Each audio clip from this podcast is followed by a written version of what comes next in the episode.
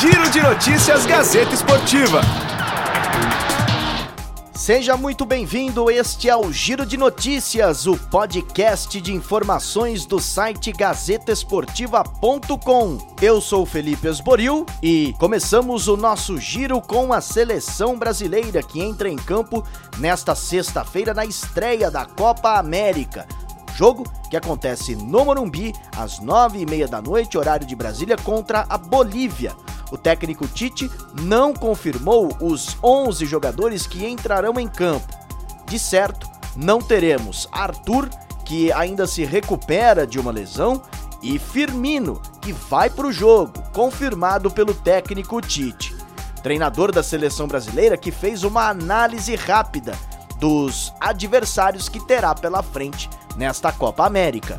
São adversários de, de, de, igual eliminatórias, mas com uma característica diferente em função da, da de uma competição curta, um, três jogos iniciais de grupo e depois a mata é um jogo só, então ela tem um componente emocional e a margem de erro muito pequena.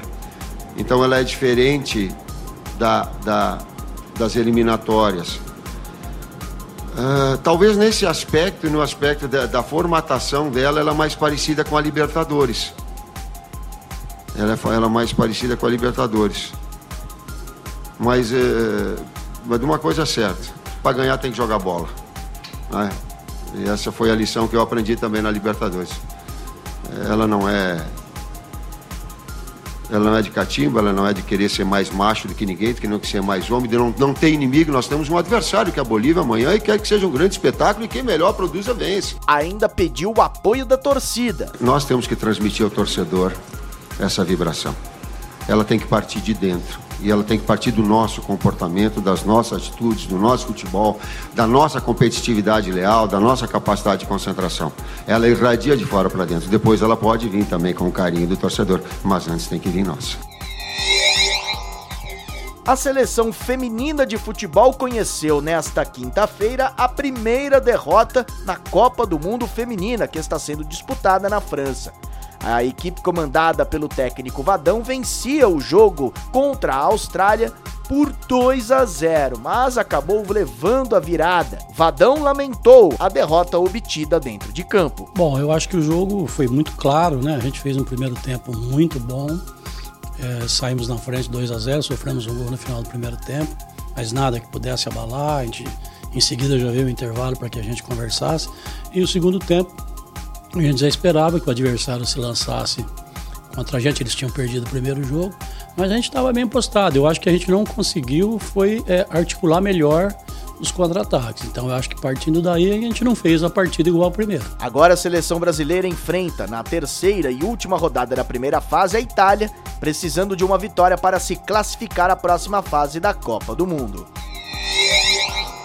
Atacante Neymar compareceu nesta quinta-feira à sexta Delegacia de Defesa da Mulher em Santo Amaro, na zona sul de São Paulo. Pouco depois de cinco horas de depoimento, o jogador fez uma rápida declaração, dizendo estar tranquilo com relação aos fatos.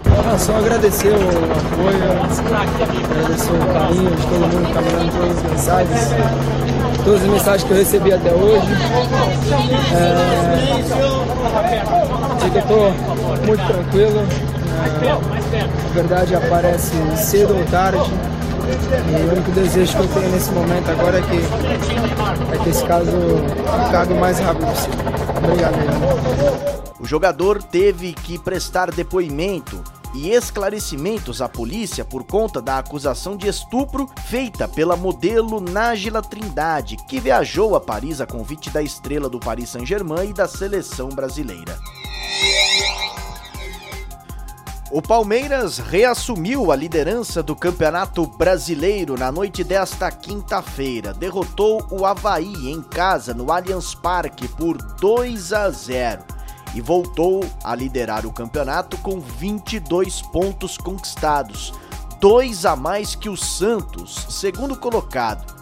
Na opinião de Diogo Barbosa, lateral do Palmeiras, o time está no caminho certo para a conquista de coisas maiores. Quando o grupo está unido, é, focado no mesmo, nos mesmos objetivos, as coisas facilitam, né? E como as coisas têm acontecido, conquistando as vitórias, então é, tá de parabéns o grupo. É, do mesmo jeito que estamos, para melhorar é, os pequenos erros que ainda é, estamos tendo nos jogos, né? Para é, nos jogos decisivos do ano nós não errarmos e, e conquistarmos os títulos importantes. Então, é, manter o foco, os pés no chão, que, as, que coisas grandes estão por vir.